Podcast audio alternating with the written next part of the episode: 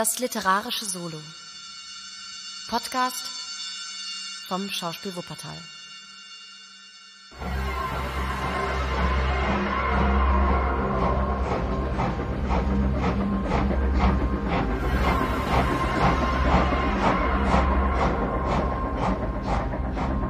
Das Tal des Grauens.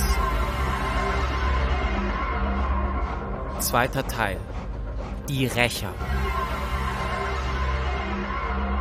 Sechstes Kapitel. Gefahr. Gelesen von Thomas Braus. Die Herrschaft des Schreckens war auf ihrem Höhepunkt angelangt. McMurdo, der bereits zum Dekan der Loge ernannt worden war und alle Aussicht hatte, eines Tages McGinty als Logenmeister abzulösen, hatte sich im Rate seiner Kameraden so unentbehrlich gemacht, dass nichts mehr ohne seine Hilfe und seinen Rat geschah. Je beliebter er indessen bei den Freimännern wurde, desto finsterer wurden die Blicke, die ihn in den Straßen von Vermissa trafen.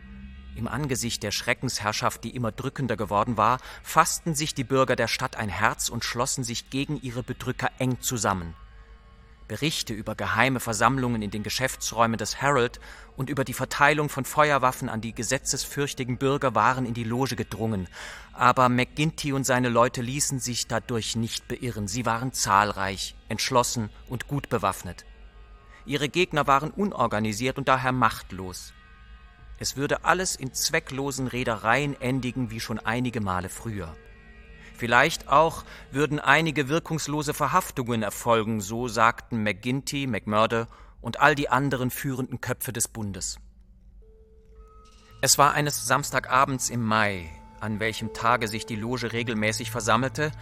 McMurdo kam eben aus seinem Haus heraus, um sich zur Loge zu begeben, als Morris, der zaghafteste unter den Mitgliedern, auf ihn zutrat. Auf seiner Stirne lagen Sorgenfalten und sein gutmütiges Gesicht war abgehärmt und verstört. Kann ich mit Ihnen offen sprechen, McMurdo? Selbstverständlich. Ich kann es nicht vergessen, dass ich Ihnen schon einmal mein Herz ausschütten durfte und dass Sie, was ich Ihnen sagte, für sich behielten, obwohl der Meister selbst zu Ihnen gekommen ist, um Sie auszufragen. Was hätte ich sonst tun können? Was Sie mir sagten, geschah im strengsten Vertrauen, allerdings habe ich Ihre Meinung nicht geteilt. Das weiß ich sehr wohl, aber Sie sind der Einzige, zu dem ich mit Sicherheit offen sprechen kann. Ich habe hier ein Geheimnis, er legte die Hand auf seine Brust, das mir auf der Seele brennt. Ich wünschte, es wäre irgendjemand anderem zugetragen worden. Wenn ich es preisgebe, so geschieht ein Mord, das ist mir klar. Wenn nicht, kann es unser aller Ende bedeuten. Gott sei mir gnädig, aber ich bin am Ende meiner Kräfte. McMurdos scharfe Augen unterzogen den Mann einer eingehenden Musterung. Morris zitterte an allen Gliedern. Die beiden traten in das Haus zurück, wo McMurdo seinem Gefährten ein Glas Whisky einschenkte. Das ist die richtige Medizin für Leute wie Sie. Nun, lassen Sie mich hören, was Sie auf dem Herzen haben. Morris leerte das Glas, worauf etwas Farbe in seine Wangen zurückkehrte. Was ich zu sagen habe, kann ich in einen Satz fassen. Ein Detektiv ist auf unserer Fährte. McMurdo starrte den Mann verblüfft an. Mensch, sagte er, Sie sind verrückt. Ist nicht die Stadt hier voll von Polizeidetektiven und ist uns jemals etwas geschehen? Nein, nein, nein, McMurdo, es ist kein hiesiger. Die kennen wir und von denen haben wir nichts zu fürchten, aber haben Sie jemals von den Pinkertons gehört?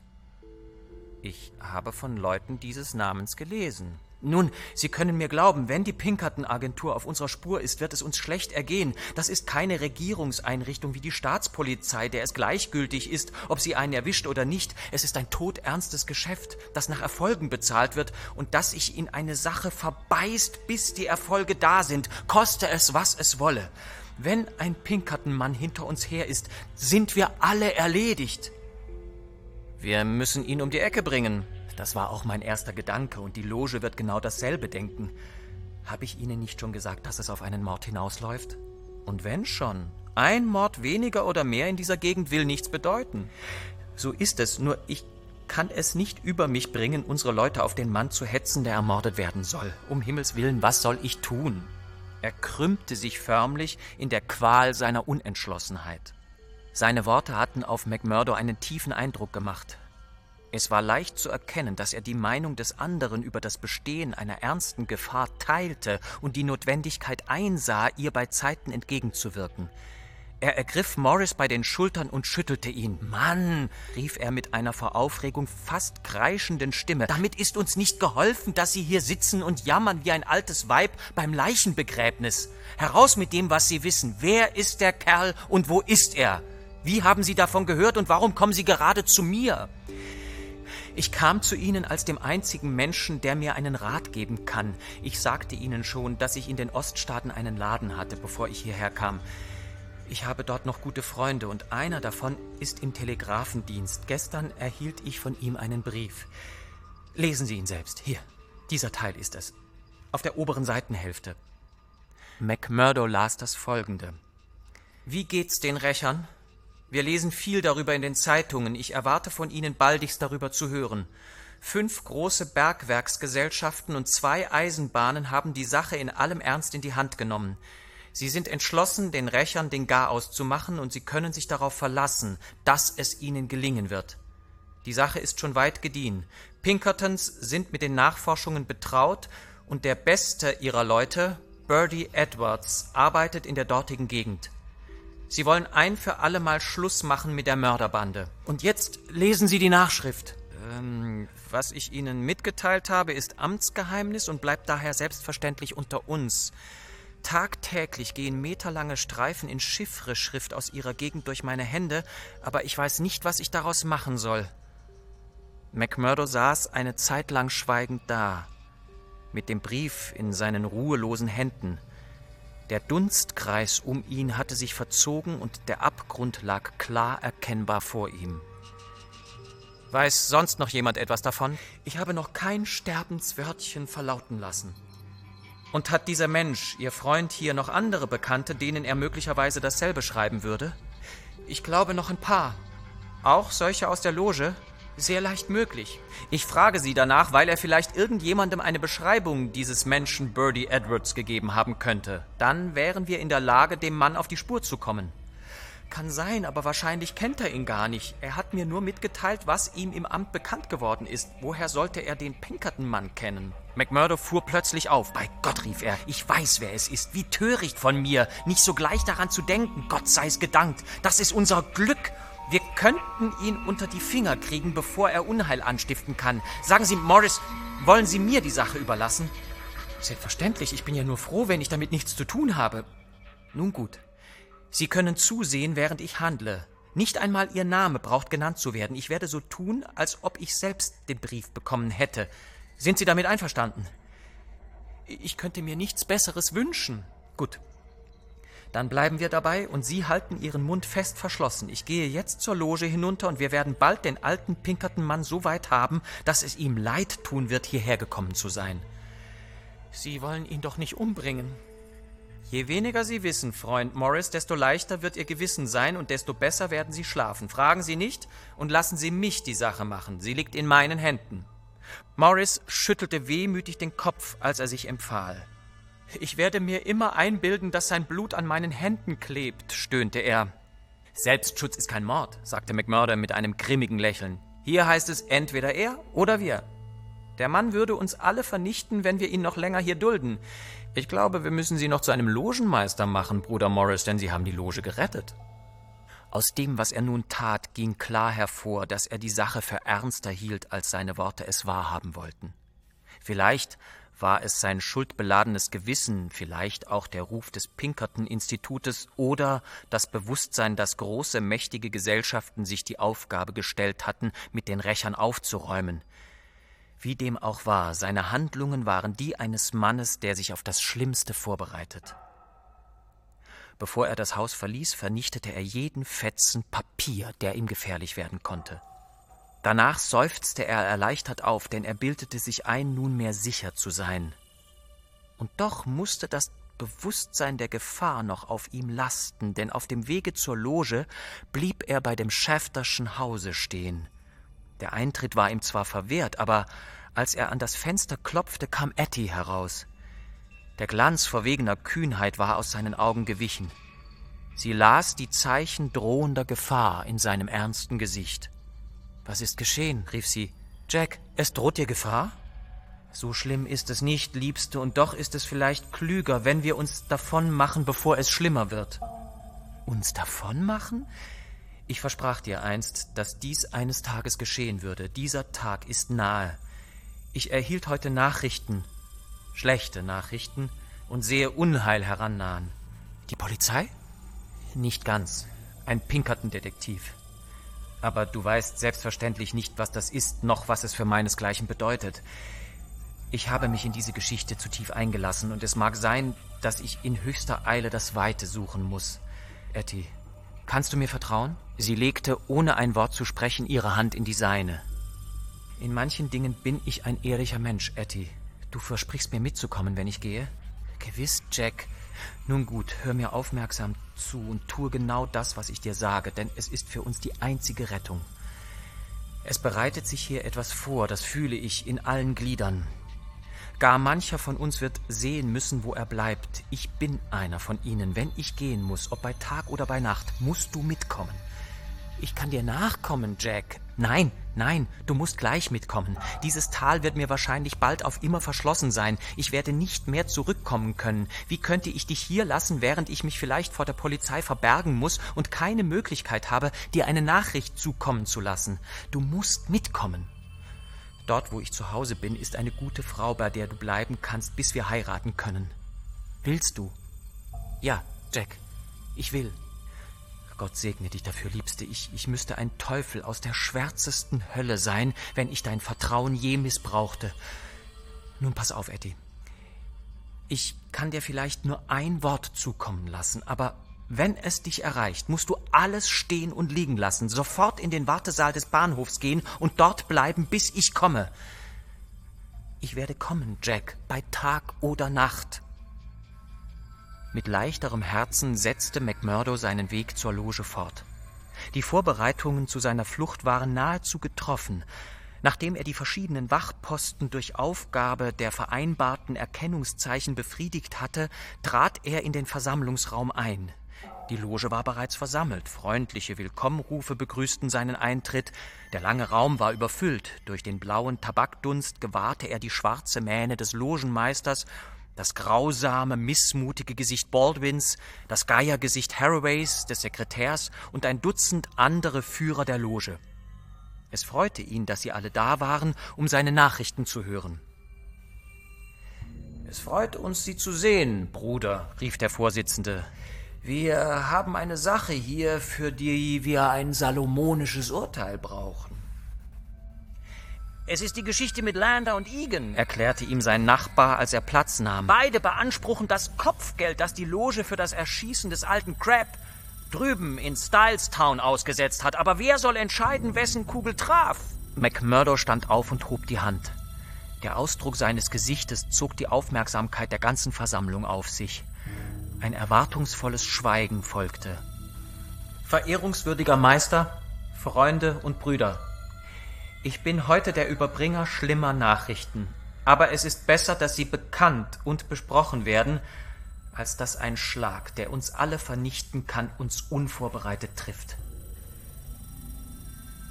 Ich habe die böse Nachricht erhalten, dass sich die mächtigsten und reichsten Unternehmungen dieses Staates zu unserer Vernichtung vereinigt haben und dass in diesem Augenblick ein Pinkerton-Detektiv, und zwar ein gewisser Birdie Edwards, sich in unserer Gegend aufhält, damit beschäftigt, Beweismaterial zu sammeln, um vielen von uns eine Schlinge um den Hals zu legen und jeden Mann in diesem Raum in die Verbrecherzelle zu bringen. Das ist die Lage, die ich zur Besprechung bringen will und für die ich Dringlichkeit verlange. Totenstille herrschte im ganzen Raum, bis sie von dem Vorsitzenden gebrochen wurde. Welche Beweise haben Sie dafür, Bruder McMurdo? Der Beweis ist in diesem Brief enthalten, der in meine Hände gelangte. Er las die Stelle laut vor. Es ist für mich eine Ehrensache, dass ich über den Brief nichts weiter sage und ihn euren Händen vorenthalte, aber ich versichere euch, dass sonst nichts darin steht, was die Interessen der Logen betrifft. Ich lege euch die Sache genau so vor, wie sie mir zugekommen ist. Ich möchte bemerken, Herr Vorsitzender, sagte einer der älteren Brüder, dass ich von Birdie Edwards schon gehört habe und dass er als der fähigste Mann im Dienste der Pinkertons gilt. Kennt ihn einer von euch vom Sehen? fragte McGinty. Jawohl, ich kenne ihn. Ein Murmeln der Verblüffung ging durch den Raum. Ich glaube, wir haben ihn in unserer Gewalt. Sofern wir schnell und klug vorgehen, können wir die Gefahr beseitigen. Wenn ihr mir Vertrauen schenken und volle Unterstützung zuteil werden lasst, haben wir kaum etwas zu fürchten. Haben wir denn überhaupt etwas zu fürchten? Was kann er denn von unseren Angelegenheiten wissen? So könnten Sie vielleicht reden, Rat McGinty, wenn alle so verschwiegen und treu wären wie Sie. Aber dieser Mann hat Millionen von Kapitalistengeld hinter sich. Glauben Sie etwa, dass sich in allen Logen nicht ein Bruder finden wird, der für dieses Geld den Verräter spielt? Er kommt hinter unsere Geheimnisse, vielleicht hat er sie schon, und es gibt nur eine mögliche Lösung. Er darf niemals unser Tal verlassen, sagte Baldwin. Ganz meine Meinung, Bruder Baldwin. Sie und ich waren manchmal uneinig, aber heute befinden wir uns in voller Übereinstimmung. Wo ist er? Und wie sollen wir ihn erkennen? Verehrungswürdiger Meister, sagte McMurdo in ernstem Ton, ich möchte Ihnen zu bedenken geben, dass die Sache für uns zu wichtig ist, um in offener Sitzung besprochen zu werden. Ich möchte um alles in der Welt auf niemanden hier nur den Schatten eines Zweifels werfen, aber wenn selbst nur ein Wort dem Mann zu Ohren kommt, wäre jede Aussicht, seiner habhaft zu werden, für uns verloren. Ich beantrage, dass die Loge einen vertrauenswürdigen Ausschuss wählt, den Vorsitzenden und, wenn ich mir einen Vorschlag gestatten darf, Bruder Baldwin und fünf andere. Dann kann ich frei und offen über das, was ich weiß, sprechen und vorbringen, was nach meiner Ansicht zu tun ist.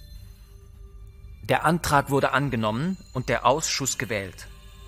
Außer dem Vorsitzenden und Baldwin gehörten ihm an Haraway, der Sekretär mit dem Geiergesicht, der rohe junge Meuchelmörder Tiger Cormac, der Schatzmeister Carter und die beiden Brüder Willoughby, zwei furcht- und rücksichtslose junge Leute, die keinerlei Bedenken kannten.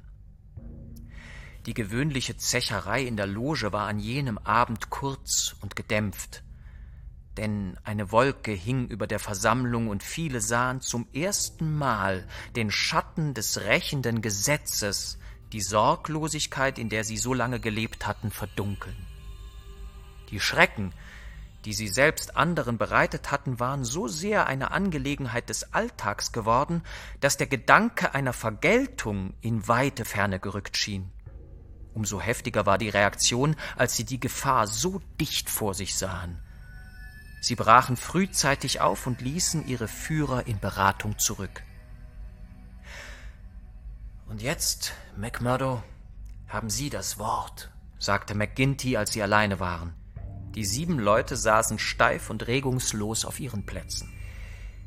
Ich habe bereits gesagt, dass ich Birdie Edwards kenne. Ich brauche wohl nicht erst hinzuzufügen, dass er sich hier nicht unter diesem Namen aufhält. Er ist zwar ein tapferer Mann, dessen bin ich sicher, aber sicherlich nicht verrückt. Er wohnt unter dem Namen Steve Wilson in Hobsons Patch. Woher wissen Sie das? Ich habe ihn zufällig getroffen und bin mit ihm ins Gespräch gekommen. Ich habe dem damals keine Bedeutung beigelegt und würde wahrscheinlich nicht mehr daran gedacht haben, wenn nicht dieser Brief gekommen wäre. Aber ich bin meiner Sache sicher. Ich traf ihn in der Bahn, als ich letzten Mittwoch hinunterfuhr. Er ist eine harte Nuss, das kann ich euch sagen. Er teilte mir mit, dass er ein Zeitungsmann sei, was ich damals auch glaubte. Er wollte alles über die Rächer und ihre Schandtaten, wie er sie nannte, für die New Yorker Presse erfahren. Er versuchte mich nach jeder Richtung auszufragen, um Stoff für seine Zeitungen zu gewinnen. Aus mir hat er natürlich nichts herausbekommen. Ich bin bereit dafür zu zahlen, sagte er, und gut zu zahlen, wenn Sie mir das Material verschaffen, das mein Redakteur haben will. Ich erzählte ihm einiges, von dem ich annahm, dass es ihn interessieren würde, und er gab mir dafür eine 20-Dollar-Note. Sie können noch zehn mehr haben, sagte er, wenn Sie mir alles, was ich wissen will, besorgen. Was haben Sie ihm denn erzählt? Verschiedene Dinge, die ich mir in der Eile zusammengebraut habe. Woher wissen Sie, dass er kein Reporter ist? Aus folgendem. Ich stieg wie er in Hobsons Patch aus, Zufällig ging ich in das Telegrafenamt, als er eben herauskam. Eigentlich, sagte der Telegrafist zu mir, nachdem er gegangen war, sollten wir die doppelten Gebühren für so etwas verlangen. Er hatte ein Formular vor sich, das in einer Sprache geschrieben war, die ebenso gut Chinesisch hätte sein können. Er schickt jeden Tag so einen Bogen ab, sagte der Telegrafist. Recht haben Sie, sagte ich. Es sind Sondernachrichten für seine Zeitung und er fürchtet sich, dass ihm die anderen etwas davon wegstehlen könnten. Das dachte auch der Telegrafist und ich war selbst damals ganz davon überzeugt. Aber jetzt denke ich anders darüber. Bei Gott, ich glaube, Sie haben recht, sagte McGinty. Aber was schlagen Sie vor, dass wir mit ihm anfangen sollen? Warum sollen wir nicht gleich jetzt hinuntergehen und ihn uns vornehmen? Ja, jawohl. Je früher, desto besser. Auch ich würde dies vorschlagen, wenn ich wüsste, wo er zu finden ist, sagte McMurdo. Ich weiß zwar, dass er in Hobsons Patch wohnt, aber nicht wo. Ich habe aber einen weit besseren Plan. Ich möchte morgen früh nach Hobsons Patch fahren. Durch den Telegrafenbeamten werde ich versuchen herauszufinden, wo er sich aufhält.